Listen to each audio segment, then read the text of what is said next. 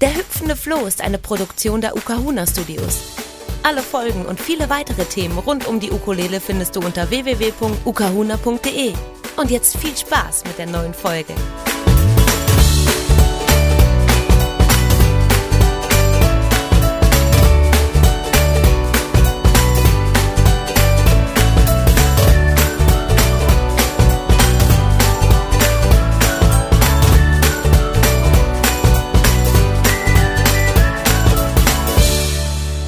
Hallo und herzlich willkommen beim Hüpfenden Floh. Heute die zweite Ausgabe und ich darf heute meinen ersten Interviewpartner begrüßen und nicht umsonst habe ich mir jemanden ausgesucht, der mit der Ukulele auf der Reise Abenteuer erlebt hat. Das hat mich natürlich sofort angesprochen, als ich darüber gestolpert bin über seine Geschichte und ich freue mich sehr drauf, wenn er die heute erzählt. Ähm, ich darf ganz herzlich begrüßen Valentin Silvant, gebürtiger Schweizer. Und wir haben direkt schon vorneweg abgesagt, wir geben uns heute beide Mühe, möglichst ohne Dialekt zu sprechen. Ich als Franke, er als Schweizer, aber ich würde einfach sagen, wir, wir legen los. Und schön, dass du da bist, Valentin. Und ja, erzähl mal ganz kurz über dich. Ähm, äh, wie alt bist du und was machst du eigentlich zur Zeit? Ja, hallo Andy und danke vielmal für die Einladung. Ich bin der Valentin und komme aus der Schweiz, aus Zürich, wohne momentan aber in der Westschweiz. Und natürlich ist es momentan nicht so einfach mit der Situation. Ich äh, arbeite normalerweise am Flughafen Zürich, aber da ja nichts passiert, bin ich auch in Kurzarbeit.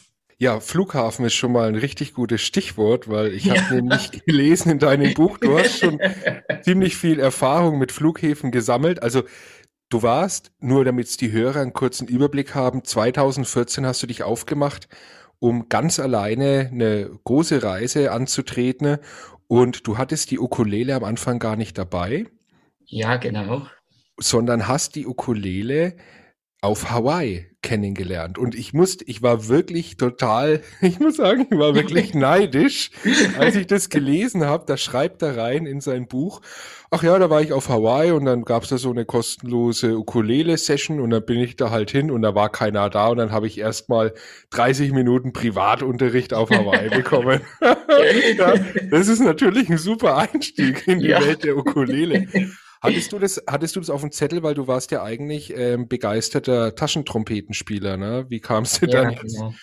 äh, wie kamst du dazu, auf Hawaii jetzt die Ukulele auszuprobieren? Hast du es vorher schon vorgehabt oder wie war das? Ich kam in Hawaii an und dann war eben diese gratis Ukulele-Lektion. Ich war dort am Spazieren. Es war, glaube ich, mein erster Tag dort. Und dann sehe ich diese Tafel, gratis Ukulele-Lektion. Dann denke ich, ja, das muss ich unbedingt ausprobieren. Ich habe noch nie ein Seiteninstrument gespielt. Da dachte ich, ja, das muss ich probieren. Ja, und wie war das? Also hat es lange gedauert, dass du da einen vernünftigen Akkord rausbekommen hast, oder? Nein, also da kam ich rein und da hatte ich diese Privatlektion, da niemand anders kam. Und er sagte mir, also heute lernen wir drei Akkorde und drei Lieder in einer halben Stunde dachte ich, wow, das geht schnell. Also. und, hat es äh, funktioniert, ja? Ja, es funktionierte recht gut. Ich war so fasziniert von dem. Da habe ich gedacht, wow, ich kaufe mir sofort eine Ukulele und ich habe noch zweieinhalb Monate Zeit in Hawaii und ich werde üben und mal schauen, was rauskommt. Und so habe ich mir eine dort im, direkt im Laden gekauft. Mhm. Also, und dann ging es ja, du, du, warst zu dem Zeitpunkt ja, glaube ich, seit drei Wochen unterwegs, wenn ich das richtig gelesen habe. Und du hattest dann ja noch weitere, ja, zehn Monate eigentlich an Reise. Also ich glaube, insgesamt waren es zehn Monate. Ja. Und dein Buch heißt Ich und meine Ukulele rund um die Welt. Das lässt dir erahnen, dass die Ukulele also eine ganz besondere Rolle dann noch in den folgenden Monaten bei deiner Reise gespielt hat, oder? Ja, das stimmt. Es verwandelte sich eigentlich zu etwas, etwas ganz Wichtiges meiner Reise. Am Anfang dachte ich, als ich die Ukulele gekauft habe, ja, in, in zweieinhalb Monate, wenn ich Hawaii verlasse, schicke ich die Ukulele nach Hause. So ist sie sicher dort und ich verliere die nicht. Aber in zweieinhalb Monaten habe ich dann Leute getroffen und die haben mir etwas weiter beigebracht, wie man die Ukulele benutzt, habe ich weitere Akkorde gelernt und ich habe schnell gemerkt, es, dieses Instrument ist etwas ganz Spezielles. Es hat, es hat eine ganz spezielle Energie und Kraft und es bringt die Leute zusammen. Das finde ich auch. Also die Ukulele hat eine unglaubliche Anziehungswirkung auf die anderen Menschen und ich habe immer das Gefühl, dass da eigentlich Magnete in den Ukulelen drinnen sind und die ziehen sich einfach gegenseitig an. Ja. Und du hast jetzt halt schon angedeutet, du wolltest die Ukulele zurückschicken, aber letztendlich, als du Hawaii verlassen hast, hast du sie dann mitgenommen. Ja, genau. Also es war ein treuer Begleiter. Es war, verwandelte sich zu einem treuen Begleiter, dieses Instrument, weil es war immer bei mir, ich reiste ja alleine. Bei jeder Stimmung hatte ich immer mein Instrument dabei, so wenn ich auch alleine war, konnte ich einen einsamen Strand finden, mich dort hinsetzen und ich nahm meine Ukulele und fing an zu spielen. Und äh, es gab mir eine gewisse Ruhe. Es war einfach faszinierend, etwas Magisches. Mhm. Und äh, ich band mich so sehr an dieses Instrument. Und das merkten dann die anderen Leute auch. Sobald ich die Ukulele spielte und die Leute rundherum das hörten, da kamen sie und dann begannen wir plötzlich zusammen zu musizieren und singen und es war einfach mega schön. Also ich bin da wirklich, ich, ich habe ja die Ukulele ähnlich kennengelernt auf einer Reise und ich weiß jetzt, dass man, gerade wenn man so lange unterwegs ist und vor allem wenn man alleine unterwegs ist, dass es da oft Phasen gibt, wo man einfach ein bisschen einsam ist, ne? wo man auch ein bisschen Heimweh hat nach Hause. Mhm. Und ähm, da ist so ein Instrument natürlich ein toller Trostspender, sage ich einmal. Ja. Und ähm, was eben das Besondere ist, ist, dass man durch das Instrument so viele Leute eben kennenlernt. Ja, und wenn du jetzt so zurückschaust, sag mir mal, was, was wäre denn zum Beispiel so eine, so, was, selbst nach all den Jahren, was für eine Story kannst du denn noch erzählen? Was ist dir denn Besonderes mit der Ukulele und mit der, in der Begegnung mit den Menschen widerfahren? Also ein Event, das sehr speziell war und das ich nie mehr vergessen werde, ist der Ukulele-Weltrekord auf Tahiti hm. im 2015. Davon habe ich gelesen, ja. Erzähl mal, was wurde da genau gemacht? Also da, ich hatte einen Monat Zeit, als ich in Tahiti ankam. Und meine Ukulele hatte ich natürlich immer noch dabei. und wir waren bei der Tourismusinfo und da, dort sah eine Kollegin plötzlich, ah, schau mal, hier gibt es einen Ukulele-Weltrekordtag in drei Wochen etwa. Und da dachte ich, hm, ich bin immer noch hier in drei Wochen. Ich muss mich unbedingt anmelden. das ist ja ein mega Zufall. So habe ich mich äh, sofort angemeldet für diesen Weltrekordtag. Und wie ist das abgelaufen? Habt ihr dann alle zusammen einen bestimmten Song gespielt oder jeder hat ja. irgendwas gespielt? also wir mussten einen bestimmten Song alle einüben. Das heißt einfach die Akkorde und das waren drei Akkorde. Was war denn das für ein Song? Weißt du das noch? Das hieß äh, Bora Bora, die Insel Bora Bora. Ja, ich habe es mir gerade ja. gedacht, ich kenne sie. Und äh, natürlich für Tahiti dort, das sind ganz verrückte Leute für die Ukulele. Und äh, es haben sich so viele Leute angemeldet. Sie konnten nicht einmal das, äh, das Stadion war zu klein. Echt? Zu klein für die Menschenmasse. Und äh, es hatte, glaube ich, Platz für fast 5000 Personen, aber wir waren mehr. Also musste ein Teil draußen bleiben und diese, diese konnten nicht teilnehmen am Weltrekord. Ja, und du als gebürtiger Schweizer warst wahrscheinlich schon pünktlich vor Ort und warst noch im Stadion drinnen, oder? Knapp. Knapp, okay. Ja, weil und natürlich die, wir mussten uns auch traditionell bekleiden. Mhm, ja. Und so habe ich mich mit einem Pariot, so einem Tuch, gewickelt und einige Tahitianer haben mir dann noch äh, Blätter um die Arme gewickelt, um die Beine, um den Kopf, dass ich so richtig traditionell aussehe. Und dann kam ich dorthin und waren schon so viele Leute vor dem Stadion. Und ich glaube, ich bin rechtzeitig noch durchgekommen, weil nach mir kann fast niemand mehr rein. Der Präsident war dort, hielt eine Rede und dann kamen kleine Konzerte von Artisten, von berühmten Artisten der Ukulele. Und ich glaube, nach circa eineinhalb Stunden begannen wir mit einer Probe. Und der Weltrekord war so, dass wir fünf Minuten lang dieses Stück alle gemeinsam spielen müssten. Und habt ihr erfolgreich äh, geschafft? Und das haben wir erfolgreich geschafft. Und ja, wir haben Video, man kann Videos sehen auf YouTube. Es, die Atmosphäre ist unglaublich. Ja, das kann ich mir vorstellen. Also da müssen die Zuhörer auch auf jeden Fall mal reinschauen. Nach was müssen die suchen? Einfach Welt, Ukulele, Weltrekord. 2015. Mhm, genau, jawohl. Also habe ich es heute sogar noch mit einem echten Guinness-Buch-Weltrekordhalter zu tun. Aber das ist echt interessant. Also das stelle ich mir ganz besonders vor, wenn man mit so viel tausenden Menschen, die zusammen eine Begeisterung teilen, nämlich die Ukulele zusammen ist. Was? Äh, du hast auch noch gesagt, es haben sich noch Leute wegen dir eine Ukulele gekauft. Wann war das? Oder war das zu diesem Weltrekordversuch? Äh, oder? Eigentlich war es immer so, dann danach auch wieder, dass äh, ich eigentlich mit den Leuten zusammenkam, ein bisschen spielte und ich war immer am Singen. Ich spielte die Akkorde und ich singe drüber. Mhm. Und da dachten die anderen Leute, wow, so ein Instrument muss ich mir auch kaufen. Also sie spürten vor allem wahrscheinlich, dass es dir so viel äh, Freude bereitet, ne? Ja. also meine Taschentrompete konnte nicht konkurrenzieren. okay. Was würdest du denn sagen, nach diesen ganzen Monaten, äh, dann kommst du wieder zurück ähm, in die Heimat und das ist ja eh immer schwierig, wenn man von so einer langen Reise wieder zurückkommt.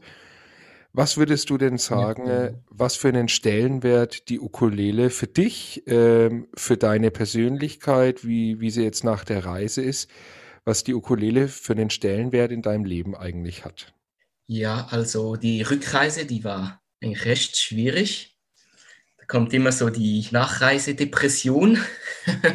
Aber ich, ich hatte nach, natürlich eine Ukulele und ich war immer noch am Spielen. Das tat richtig gut. Ich konnte mich wieder in diesen, diese Momente versetzen während der Reise, als ich alleine war und diese Energie in mir spüren, dieses Feuer. Und dann war ich wieder auf Reisen im 2018. Also Ach, ich brauchte dann, das wieder. Du ja. bist dann vier Jahre später tatsächlich ähm, nochmal los, aber dann nicht wieder für zehn Monate, aber mit Ukulele, oder? Genau, für vier Monate diesmal. Hört ja. sich auch gut Also ich brauche als Abschluss nochmal so eine große Reise und na, das war klar sofort, ja, meine Ukulele ist dabei. Aber sie war wieder ganz Bestandteil der Reise und so habe ich eigentlich auch meine heutige Freundin und Mutter meiner Tochter kennengelernt auf Reisen, dank auch eines Ukulele-Konzerts auf einem Balkon. Nein, hast du das ja, gegeben? das war in Uruguay und ein Barbecue. Da nahm ich die Ukulele und alle haben mitgemacht, gesungen und so, ja, haben wir uns kennengelernt. Also während der Reise sagte ich schon immer, die Ukulele ist äh, meine Liebe ja. während der Reise. Sie war immer meine Begleitung und es war so meine große Liebe. Und dann hat sie dir geholfen, anzukommen. Ja. Ja, genau. Wow, das ist echt eine tolle Story. Warst du, weil du gesagt hast, du hast dann da gespielt, warst du eigentlich immer schon so ein Entertainer? Ähm, aber oder oder ähm, hat es, hast du das im Laufe der Zeit einfach gelernt, wie du dich da vor Leuten bei so einem Barbecue, Barbecue hinstellst und dann da einfach ein paar Songs spielst? Also ich höre das nämlich immer wieder von vielen Leuten, die auch Ukulele-Kurse machen. Ich, ich, ich spüre das regelrecht. Viele Leute wollen das eigentlich, aber viele trauen sich nicht. Warst du schon immer eine Rampensau oder wie, wie ist es zustande gekommen, dass es mit der Ukulele klappt? Also nein, ich, eigentlich war ich sehr introvertiert, ein ruhiger Mensch und auch ängstlich. Und das habe ich auch ganz gut in meinem Buch beschrieben. Und diese erste Reise von zehn Monaten war eigentlich auch so ein großer Schritt, damit ich so etwas aus mir rauskomme und etwas ganz alleine mache und mehr Selbstvertrauen erlange.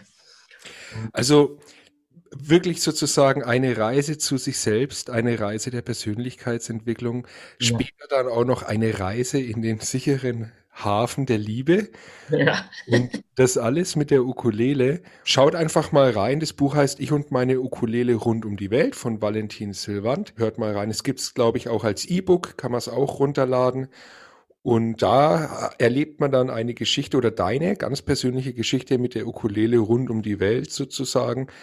Und das Ganze im ähm, Tagebuchformat. Also du hast da, wie viele Einträge sind's? Äh, das sind etwa 300, über 300 Tage. Jawohl. Jetzt habe ich noch zum Abschluss zwei Fragen an dich, die mir unter den Nägeln brennen. Sie haben auch tatsächlich was mit der Ukulele zu tun. Das eine ist, hast du einen Lieblingssong auf der Ukulele? Ja, Wie, wie heißt der? das ist der Somewhere Over the Rainbow. Aha, okay. Das habe ich selber auch während verschiedenen Monaten in Hawaii und während meiner Reise versucht zu üben. Und ja, es, war immer etwas, ein spezieller Song und auch mit dem Gesang. Und es verbindet mich zu Hawaii und zum Pazifik und dieser speziellen Energie dort. Jawohl, jetzt weiß ich auch, also warum du dann nochmal reisen musstest, weil wenn man das natürlich im Radio ständig hört und so, so starke Assoziationen hat, dann kann man nicht widerstehen. Die zweite Frage wäre noch, weißt du, also du weißt es ja mit Sicherheit, was war denn deine erste Ukulele? Meine erste Ukulele war eine Tenor-Ukulele und die ist von der Waikiki Ukulele Company. Ah ja, okay. Ja. Ja, und jetzt hat interessiert mich noch eine Sache. Du hast ein Stück von deinem Fernrohr verloren und du hast es in der Dunkelheit mit dank einer hawaiianischen äh, Taktik wieder gefunden. So, jetzt Mhm. bin ich aber gespannt. Wie findet man im Dunkeln ein winziges Teil von einem Fernrohr mit einer, wie ist diese hawaiianische Taktik? Ja, das ist lustig, weil ich kann noch ein anderes Beispiel geben. Ich habe meine Brille dort in Hawaii im Ozean verloren. Oh, kam so eine große Welle, die hat Mhm. sich über mich überschlagen. Und als ich wieder aus dem Wasser kam, war, mir, war me- meine Brille weg. auf Nimmerwiedersehen eigentlich. Ja, da dachte ich, das ist vorbei. Im Ozean eine Brille finden Ja. und ich sah ja nichts mehr. Ach so, stimmt, ja, das kommt ja, Ja. noch dazu. War noch dazu. und zum Glück waren noch zwei andere Schweizer mit mir dort am Strand und äh, sie, sie halfen mir zu suchen. Sie waren Wasser und ich suchte ein bisschen am Strand und da dachte ich, oh, ich muss diese hawaiianische Methode ausprobieren, um sa verlorene Sachen wieder zu finden, wie beim Teil im Dunkeln. Das hatte ich eigentlich vor meiner Reise so kennengelernt. Und ich, mach, ich wandte dann diese Methode an und fünf Minuten später, weit hinten im Ozean, kam die Schweizerin aus dem Wasser.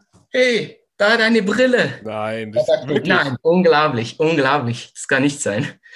Und äh, diese Methode eigentlich, ich weiß auch nicht mehr so Detail, sind schon verschiedene Jahre her und ich habe das schon ein bisschen vergessen, aber man muss eigentlich mit den ganzen Emotionen, Gefühlen dabei sein und sich eigentlich schon in der Zukunft sehen, wenn man die Sache wiederfindet und spüren, wie viel Freude man hat, wenn man das verlorene Teil oder die verlorene Sache wiederfindet. Und das hast du zweimal insgesamt auf deiner Reise gemacht und es hat zweimal funktioniert. Ja, genau. Also Zweimal Leute gemacht. draußen, wenn ihr zuhört, ne, jetzt wisst ihr, wie es geht. wenn man mal den Auto, Autoschlüssel verlegt hat. Ja. man kann das so auch als Wunscherfüllungsmethode sehen. Das habe Mhm. ich auch so gelesen, wenn man einen Wunsch hat in der Zukunft. Ja.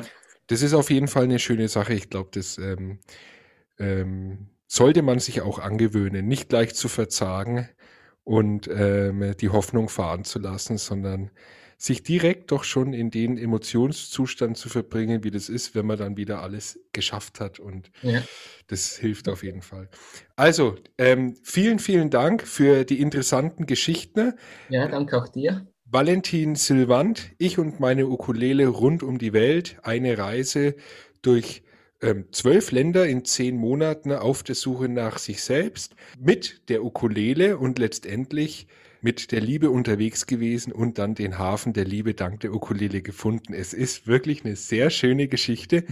Ich bedanke mich bei dir. Ich hoffe, dass du noch viele, viele schöne Momente mit der Ukulele hast und sage ähm, hoffentlich bis irgendwann. Ja, danke, Andi. Bis Mach's bald. gut. Ciao.